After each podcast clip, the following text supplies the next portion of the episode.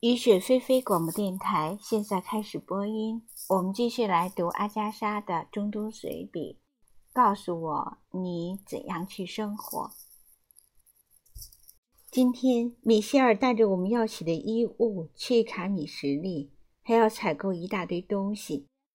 米歇尔不识字，可他从来不会落下任何一样东西。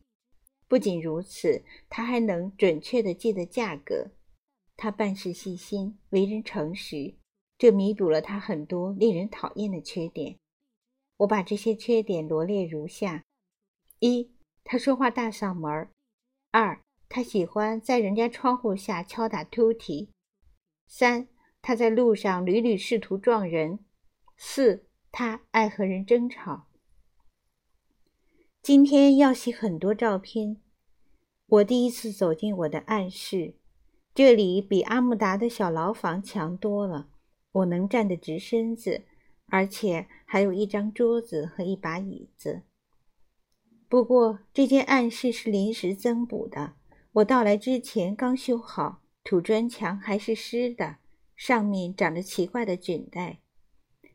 要是热天待在里面，准会闷个半死。马克思。曾给一个住在外面洗陶器的男孩一块巧克力。今晚，这个孩子拦住了他。何卓，求求您告诉我，那种糖果叫什么名字？真好吃啊！我现在对集市上卖的那些糖果全都不感兴趣了。我一定要买到这种新糖，哪怕要花一个梅基迪。我对马克思说：“他必须意识到。”他已经造就了一个瘾君子，很明显，吃巧克力也是会上瘾的。马克思说，他去年也曾给过一个老人一块巧克力，情况可大不相同。老人礼貌地谢了他，把巧克力藏在袍子下边。米歇尔多管闲事地问他，是不是不会吃这块巧克力？这可是好东西啊！米歇尔说。老人只简单的回答。这是新鲜玩意儿，说不定会有危险。今天放假，我们去布拉克做些挖掘前的安排。须丘离贾格杰盖河有一英里左右。我们面临的首要问题就是水的供应。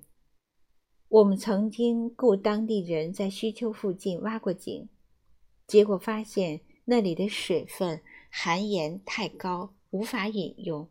因此，必须从河里取水，这才雇了那个切尔凯西亚人，买了水车、水桶，还有拉车的牲口，不是老太婆，而是马。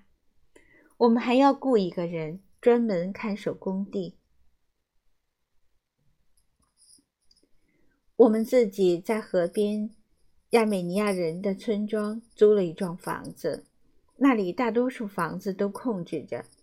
这些房子建造的时候都花费了太多的成本，然而根据我们的判断，对实际的居住供应却没有考虑周全。虽然在我们这些西方人眼里，这不过是些土砖漏瓦，可房子的装饰和空间都超过了实际需要。到了修建灌溉和生活用的水车时，却因资金不足而草草了事。这一片居住区本来是个公社，工具、牲口和犁具全都是免费提供的，成本从大家共同创造的利润里扣除。然而，这里的居民一个接一个的厌倦了这种生活，都想回到城市，于是纷纷带着工具离开了。结果是，居住者不断更替。那些留下来继续工作的人困惑地发现自己正在陷入越来越大的债务中。水车最终完全报废了，公社退回到原来的村庄，一个毫无生气的村庄。我们租住的废弃房屋相当气派，四面高墙围着一个院子，院子里一侧是一幢两层的塔楼。另一侧是一排房间，门都对着院子。这一会儿，我们的木工萨尔基斯正忙着修理门窗。如此一来，有几个房间不久就可以住人了。米歇尔被派到两英里外的一个村庄，去接一个自带帐篷的看守。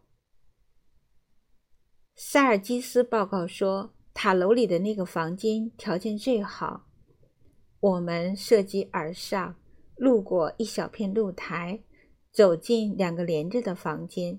我们一致同意在屋里放上两张行军床，外屋就用作餐厅。还有部分窗框需要加固，但萨尔基斯说他会先装玻璃。米歇尔回来了，报告说他已经把看守送去虚丘了。可是那人。有三个老婆，八个孩子，许多大的米和面，还有一堆牲口，无法用卡车运来，他该怎么办呢？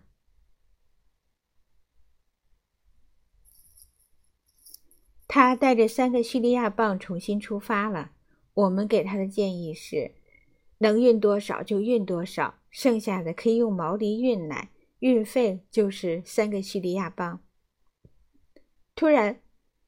切尔卡西亚人赶着水车出现了，一边唱着歌，一面挥舞着粗大的鞭子。水车被漆成亮蓝配亮黄色，水桶是蓝色。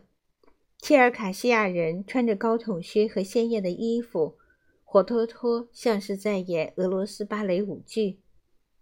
切尔西亚人跳下车，嗖嗖地挥舞着鞭子，嘴里不住地唱着。脚下踉踉跄跄，显然他喝醉了。又一个米歇尔物色来的人才。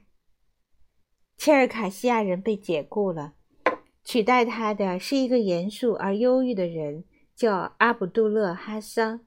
他自称懂马。回家的路上，在离查加巴扎大约两英里的地方，汽车没油了。马克思扭过头，愤怒地呵斥米歇尔。米歇尔把双手举向天空，发出一声无辜的长叹。他说：“他这么做完全是为了我们的利益，他是想充分利用最后一滴油。”你这笨蛋！我不是告诉你要随时把油加满，再带一块备用吗？车上没地方放备用油罐，也容易被盗。那你为什么不把油箱加满？我想看看油箱里的油到底能跑多远。白痴！米歇尔小声说着：“试试看嘛。”这让马克思更是火冒三丈。看着米歇尔那副无辜受屈的样子，我们真想冲着他加加油。马克思控制了程序、情绪。可他说，他终于知道亚美尼亚人为什么会遭到大屠杀了。我们终于回到了家。费里德迎上来说，他想退休了，因为他和阿里老是吵架。